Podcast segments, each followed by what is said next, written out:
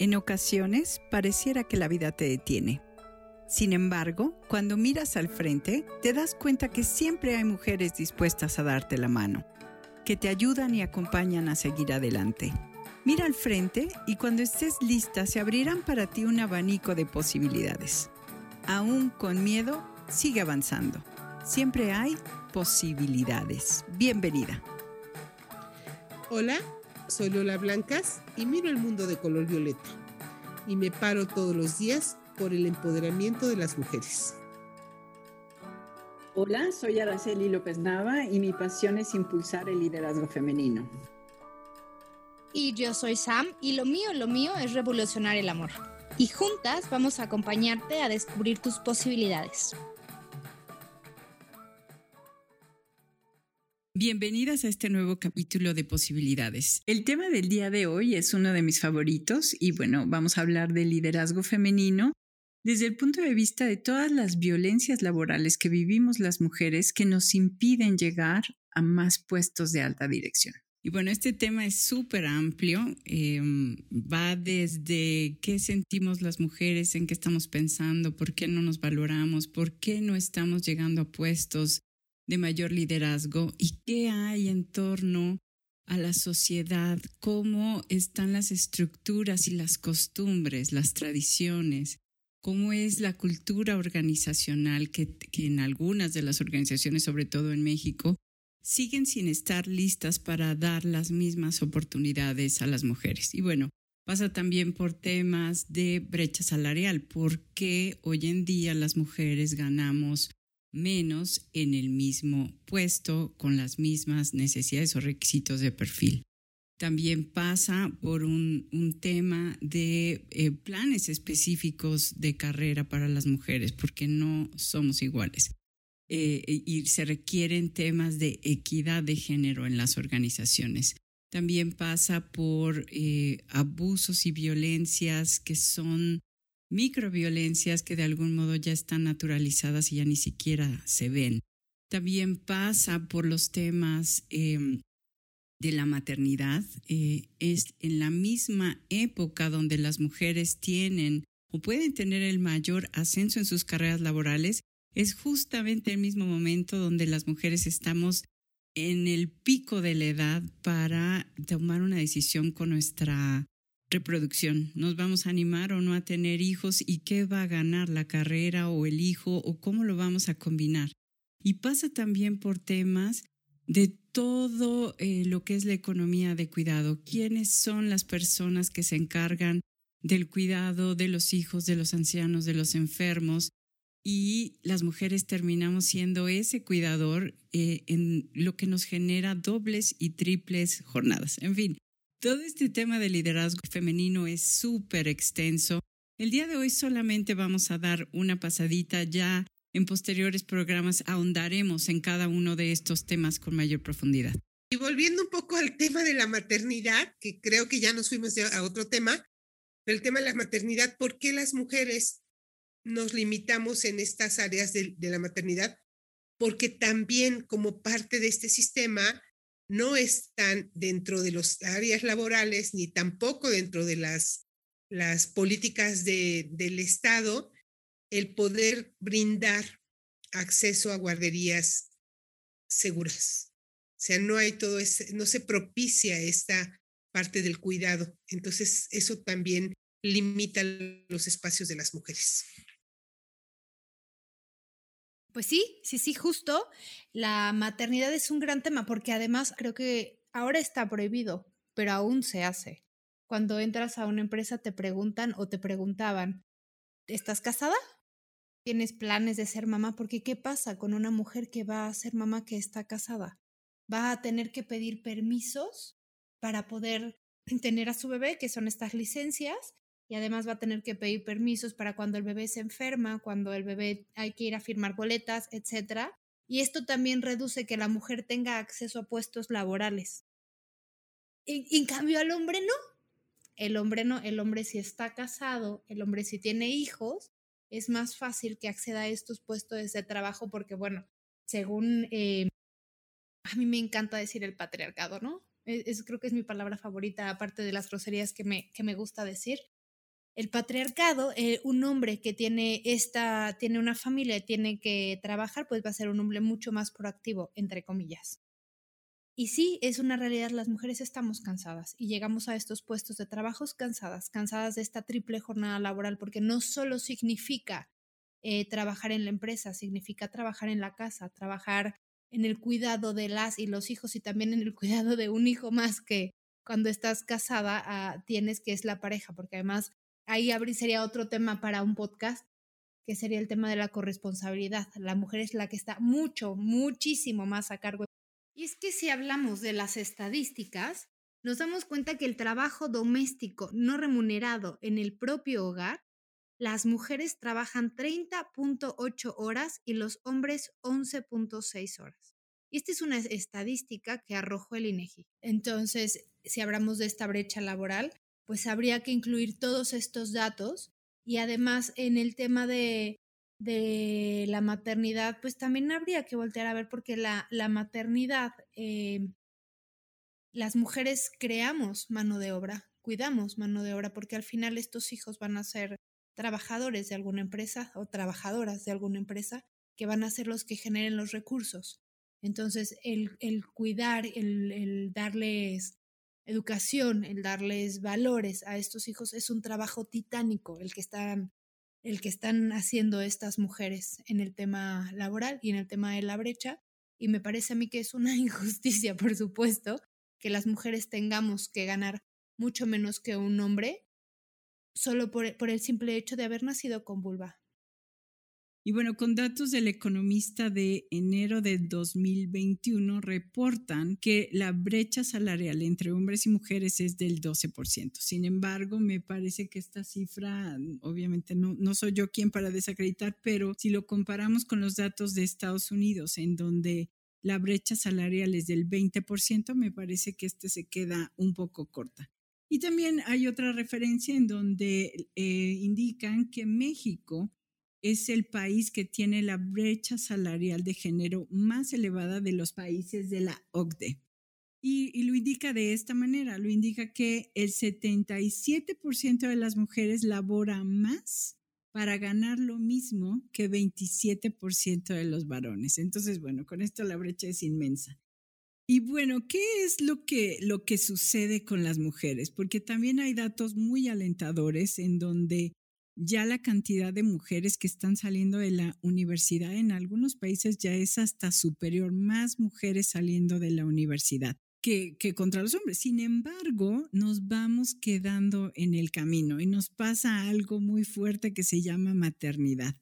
Entonces llegamos a una edad en donde nuestra carrera ya está despegando, salimos de la universidad 24, 25 años y cuando ya estamos en el apogeo del desarrollo, que es por ahí de los 30 a los 35, tenemos que tomar una decisión porque el reloj está tic-tac, tic-tac. O nos mantenemos en la carrera profesional o tomamos la decisión de la maternidad. Y es ahí donde se abre la brecha todavía más. Si ya al iniciar teníamos esa brecha salarial, hay estudios que indican que tres de cada diez mujeres renuncian al enterarse de que van a ser madres. También sabemos que hay una alta penalización de la maternidad en donde eh, la brecha de entre una mujer que no se va de maternidad a la que se queda, se abre la brecha. Y también hay un tema de economía del cuidado, ¿no? En donde a lo mejor nos quedamos este, siendo madres dentro de la carrera, pero el nivel de cansancio y de tareas adicionales que decía Lolita, no somos multitask y no, pero con tantas cargas que tenemos, eh, se incrementa también el nivel de estrés, el nivel de, de ya llegar a puntos de cansancio extremo. Entonces, son eh, estos, este tema de la brecha salarial también deja mucho de qué, de qué hablar y que se acentúa sobre todo con el tema de la maternidad. Bueno, yo quisiera regresar a la parte de que dos terceras partes del día de una mujer están destinadas a trabajo no remunerado. Y los hombres, digamos que si su día se parte en cuatro, tres cuartas partes estarían en trabajos remunerados y solamente una cuarta parte estaría en trabajo no remunerado. Y ahí empiezan todas las diferencias que, que hablamos de ese 20% que yo también sé que es el 20% de diferencia en, en, el, en el salario. Ahí también tiene que ver mucho estas diferencias y accesos al trabajo. Una mujer cuando se sabe embarazada, aparte de lo que menciona Samantha, una mujer cuando se sabe embarazada siente pena o siente vergüenza o siente miedo de írselo a decir a su jefe. Siente una carga emocional muy fuerte de ¿y ahora qué hago? ¿No? Y entonces empieza en una disyuntiva de renuncio o me quedo. Y obviamente para el jefe no es nada grato recibir esta noticia. Sin embargo, cuando un hombre llega a decir al jefe que está embarazado, no, pues es un chingón. Pero, pero así es. Y entonces ahí implica otras diferencias más, en donde las mujeres empieza a tener, no solamente eh, se habla del techo de cristal, del piso de goma, pero en esta parte la mujer empieza a tener renuncias voluntarias, eh, ocasionadas por la educación que ha recibido. Y entonces, ¿qué dice? Elijo mi trabajo profesional, elijo mi carrera, elijo mi, mi superación personal y, profesional, o elijo pasar por el embarazo y, todo este proceso que también es complicado para la mujer porque hormonalmente hay cambios físicos, hormonales, emocionales también. Y entonces, de repente nace el hijo y yo lo digo desde mi experiencia, ¿Y ahora qué hago? Cuando tengo todas las ganas de seguir en el trabajo, cuando tengo la oportunidad de, de seguir escalando y de repente ese bebé indefenso eh, que está ahí junto a mí, que es una responsabilidad, por supuesto no lo puedo dejar. Y entonces ahí empieza a, a renunciar a mis aspiraciones, a mis sueños, y a veces tengo esa red de apoyo para decir, pues mi mamá me lo cuida, mi hermana, mi prima, más mujeres. Más mujeres son las que lo cuidan. Y entonces empiezo a decir, no puedo ser tan egoísta porque además me voy a, a mi trabajo con, si, si, logro vencer esa parte y dejar a mi hijo en, la guardería incluso, me voy a mi trabajo sintiéndome culpable con esa decisión en mí de, híjole, lo dejé si se enferma y si me necesita y por estar trabajando. O sea, es un peso muy fuerte. Pero aparte de todas esas renuncias que vamos teniendo las mujeres, empezamos a buscar trabajos de medio tiempo, de menos responsabilidades, de trabajo informal. Y entonces eso nos lleva a otro tema que tendremos que hablar sobre la jubilación de las mujeres, que también se minimiza y se y muchas de ellas dejan de tener este acceso a la jubilación en su vejez, que es otro tema bastante fuerte y que tiene que ser visibilizado.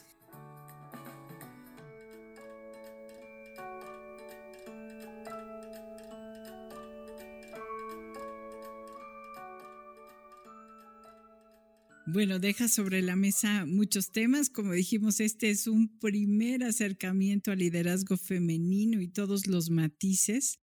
Y de lo que mencionabas del techo de cristal, un poquito para dejar el término aquí, eh, se refiere al conjunto de normas no escritas al interior de las organizaciones que dificulta a las mujeres tener acceso a los puestos de alta dirección.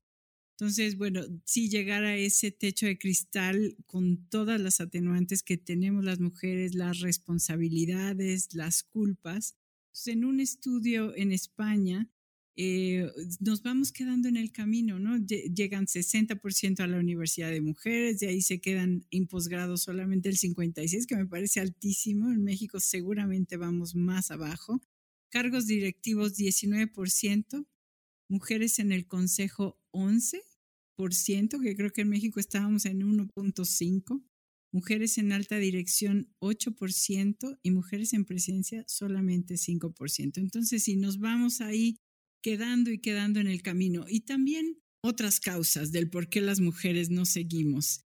Vivimos muchas violencias, violencias de muchos tipos en el trabajo también las mujeres. El piso no está parejo. Más allá de la maternidad, de las dobles o triples responsabilidades, también vivimos acoso sexual en el trabajo. Y entonces, algunos datos. Con base a los números que publica Forbes 500 en este año de 2021, 41 de las empresas reportadas en esta lista tienen a una mujer como CEO, lo cual representa el 8.1%. Si bien este dato es aún bajo en su representación, este es un récord histórico y es el más alto logrado después de 67 años de estas listas. Y bueno, si lo comparamos con 2018, esto corresponde a un crecimiento del 64%, ya que hace apenas tres años había solamente 25 mujeres en puestos de CEO. Para mí, este es un claro indicador que con estrategias adecuadas las mujeres podemos lograr seguir avanzando en nuestras carreras. La conversación está abierta en este tema de la inclusión y está a todo lo que da. Eh, y las posibilidades están ahí para nosotras si es que las queremos tomar. También hay otro tema que es el acoso laboral o también conocido como mobbing que es cuando uno o varios individuos ejercen violencia psicológica de manera sistemática. Y esto también lo vemos, puede ser el jefe, puede ser tu colaborador, que me ha tocado, eh, o puede ser también eh, tus pares. Entonces hay que vivir con esta situación también. Y, y, comentamos en algún momento, ¿no? Si una mujer es inteligente, tiene que hacer muchas estrategias para que los demás no se sientan ofendidos por eso. También tenemos temas de gaslighting, que lo hemos comentado en otros programas, que es la manipulación sutil que busca que las mujeres duden de sí mismas y de su juicio. Hay terminología eh, en inglés, mansplaining, que es cuando los hombres piensan que las mujeres no tenemos conocimiento, no somos lo suficientemente inteligentes y quieren explicar eh, lo que nosotras quisimos decir. O también hay temas de man interrupting, que es cuando una mujer está hablando no es lo suficientemente importante y les parece que es apropiado interrumpirnos. Entonces, bueno, como pueden ver, son muchos los temas dentro del liderazgo femenino que nos afectan en ese desempeño y en ese llegar a esa cúspide, a ese techo de cristal. Y con todo esto, ¿cómo no queremos una revolución? con todo esto, cómo, cómo las mujeres hemos aguantado todas estas violencias en el área laboral, en el área y más las que hemos mencionado en otros programas, en el área personal individual, en la casa y en las calles. Y cómo no queremos y cómo la gente se pregunta y nos dice que no son las formas. ¿Cuáles son las formas entonces para poder acceder a puestos de trabajo por los cuales estamos completamente calificadas que merecemos la misma remuneración, si no es que más o mayor, a la que tienen los hombres en las empresas y sin embargo, aún hoy en el 2021 seguimos sin poder tenerla, ¿no? Yo hablaba con justo una amiga y me decía, eh, mi, mi, jefa me mandó unos convenios, unos contratos y me dijo, por supuesto no los leas porque son confidenciales. Y por supuesto ella le dice, no los leas y ya los lee porque es mujeres curiosas, somos curiosas, así somos y sus compañeros, que tienen diferentes estudios, que tienen estudios inferiores a ella y ella tiene un MBA, etcétera, ganaban mucho más que ella. Y entonces ahí es cuando dices, ¿cómo nos podemos quedar calladas? ¿Cómo nos podemos quedar quietas? ¿Cómo no son las formas? Entonces, ¿cuáles son las formas? Para que volten a ver a las mujeres y para que reconozcan el trabajo y, la, y lo valioso que somos. Y, a, todo esto yo sí quiero como, hacer un paréntesis y decir que no, las mujeres no tenemos muchas veces acceso a puestos de poder, a puestos altos de altos mandos en las empresas, porque existe el machismo, existe el patriarcado que está instalado en estas áreas. Y si hablamos de otro tipo ya de violencias mucho más evidentes y que causan un que todas las violencias son evidentes, eso sí quiero aclararlo, y que todas las violencias nos causan un efecto, pero cuando nos vamos ya al acoso y al hostigamiento, pues es evidente que la violencia ha escalado y va a tener un impacto mucho más importante en la salud emocional de las mujeres y en su rendimiento en el área laboral. Y si vamos a los ejemplos de lo que vivimos las mujeres en las empresas, bueno, podemos retomar el tema del mansplaining. Y entonces estás en una junta, estás con los jefes, estás con todo el equipo, quieres explicar tus nuevas ideas, tus nuevos proyectos. ¿Y qué tal que llega el, el compañerito simpático? Porque siempre hay un simpático en todos lados, ¿no? Y entonces viene el simpático y quiere, quiere retomar lo que tú estás diciendo, pero con sus palabras. O sea, lo que Samantha quiere decir es que ella propone tal. O sea, güey, ¿por qué? ¿No? ¿Por, porque tienes que hablar por mí. Y, y eso se les da a ellos, pero les aflora, ¿no? Y la otra es el interrupting, que entonces, bueno, igual estás en la misma junta, o digamos que es otra junta, porque en la una ya te interrumpió, ahora vamos a otra.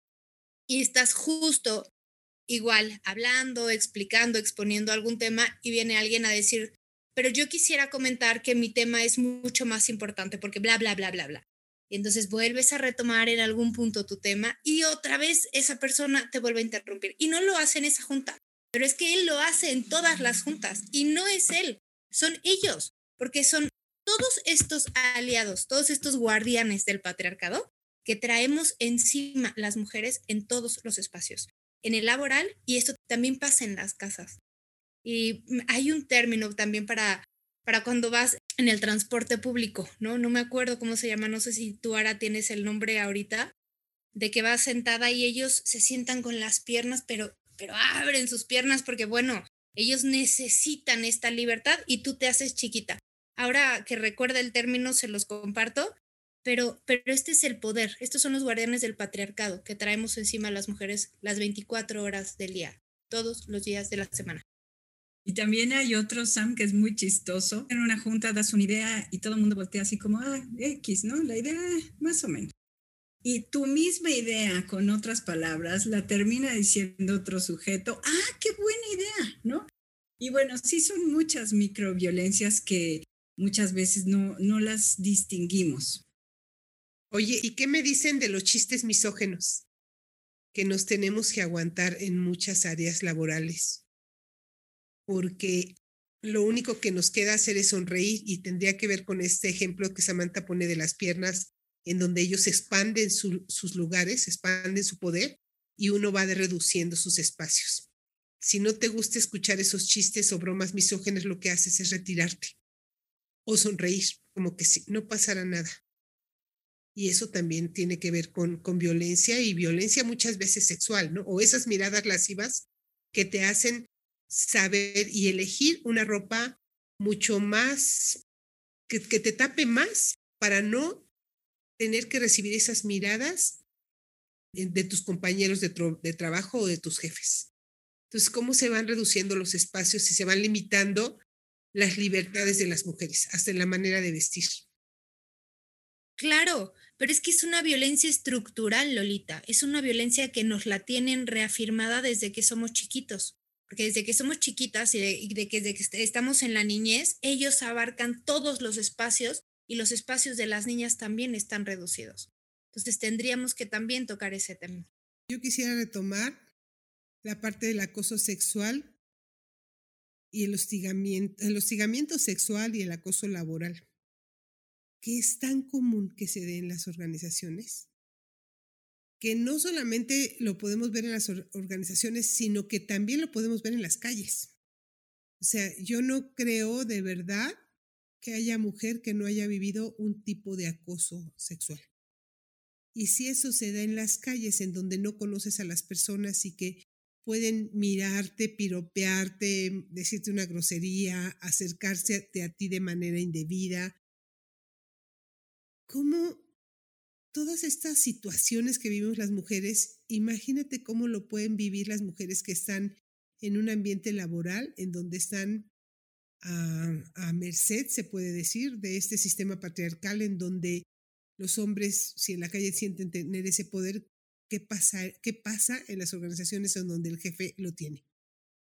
Que tiene todo el poder de, de poder mirarte lascivamente, de poder acercarte a ti, de, de poder, de creer que tiene tu futuro en las manos, tanto para limitarte a que accedas a un puesto importante, ya sea por acoso sexual o laboral, con esas diferencias, considerar que el hostigamiento tiene que ver mucho que va en línea, que tiene que ver de un jefe superior hacia ti puede ser un simple hostigamiento laboral o, un hostigamiento sexual.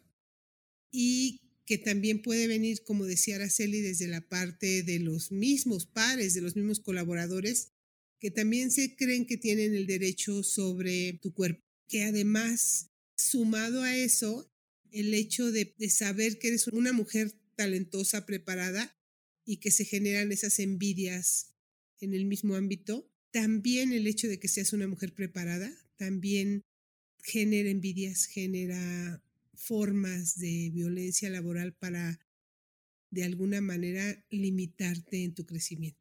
Entonces, todo esto tiene que ser visible, todo esto tiene que ser también hay mucha responsabilidad del Estado, de las empresas, de los directivos de las empresas para que esto cambie.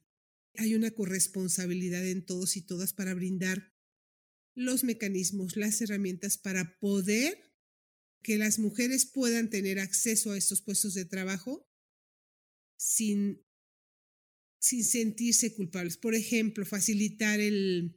Hoy lo hacen a través de la norma 025 que habla sobre la igualdad laboral y, crear espacios para la maternidad, para la lactancia, para convenios con escuelas cercanas para que puedan tener, llevar a sus hijos, era más accesible esto, pero considerar que la corresponsabilidad es para hombres y mujeres y no solamente para la mujer.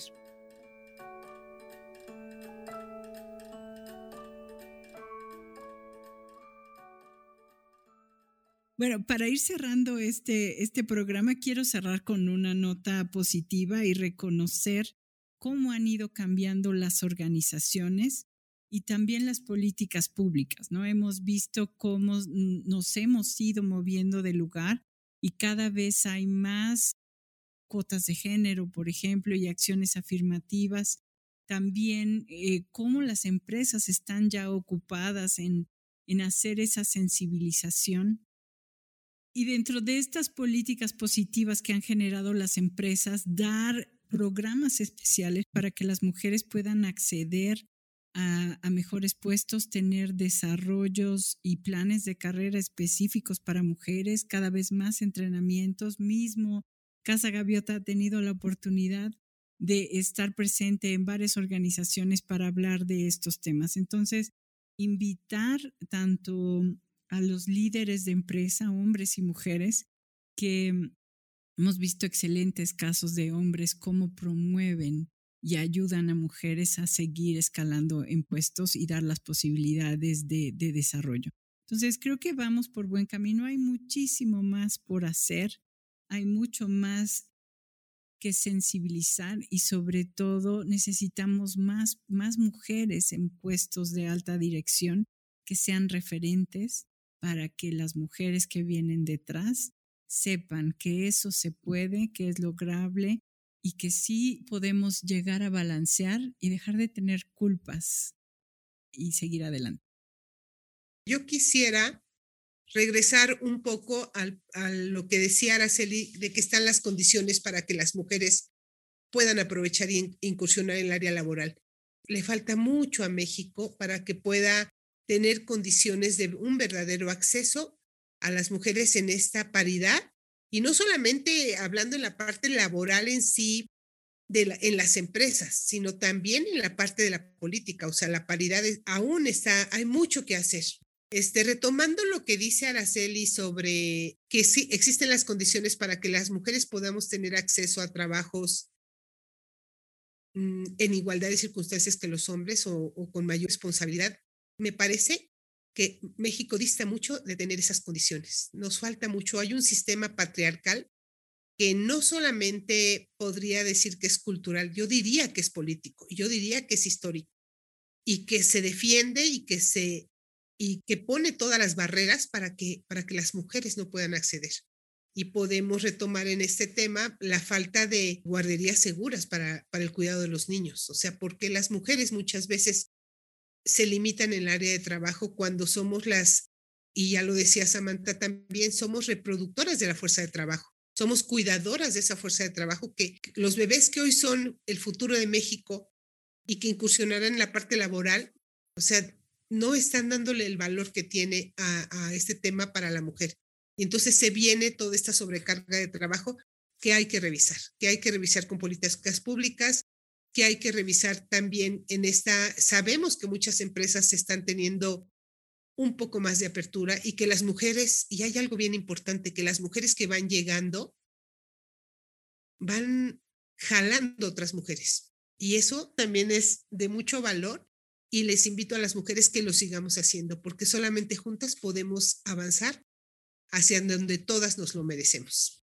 Pues sí, justo como lo dices, con las ganas de las mujeres de seguir adelante, la veo unas ganas auroras, unas ganas de, de quitarnos justo estereotipos en las empresas en que digan que las mujeres no podemos trabajar con otras mujeres y que tener una jefa es muy complicada y buscar esta sororidad en las empresas para aliarnos entre nosotras y para ayudarnos y para ponernos escalones, no trabas, para, para abrazarnos y para avanzar juntas, porque creo que es lo que necesitamos y justo lo que ha ido cambiando el mundo y, esta, y este feminismo, este abrazarnos entre todas, el caminar juntas. Y el otro día leí algo que decía, yo sé que puedo, si la otra no puede, entre todas la empujamos. Entonces creo que con eso me quedo. Por supuesto, los invitamos a que escuchen nuestro siguiente capítulo y que sigan nuestras redes sociales de Casa Gaviota. En Facebook, en Instagram y en Twitter estamos como Casa Gaviota. Y no se pierdan ninguno de los capítulos de posibilidades, porque juntas encontraremos la forma de romper con todos esos estereotipos y con todos esos mitos con los que durante muchísimos años nos han tenido educadas. Vamos a aprender la forma de poner nuestra atención y nuestra intención en crear nuevas posibilidades.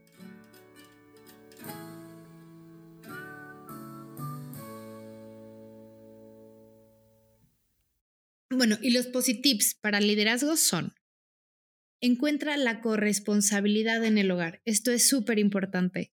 Te queremos recomendar un libro de claves feministas para la negociación en el amor, en donde Marcela Lagarde te va a explicar cómo poder llevar una contabilidad en la relación. Evita el perfeccionismo. Este nos agota en el trabajo y en la casa. Hay que evaluar si puedes eh, bajar tu nivel de autoexigencia para tener un mejor balance entre tu vida y tu trabajo. También recuerda que la información es poder.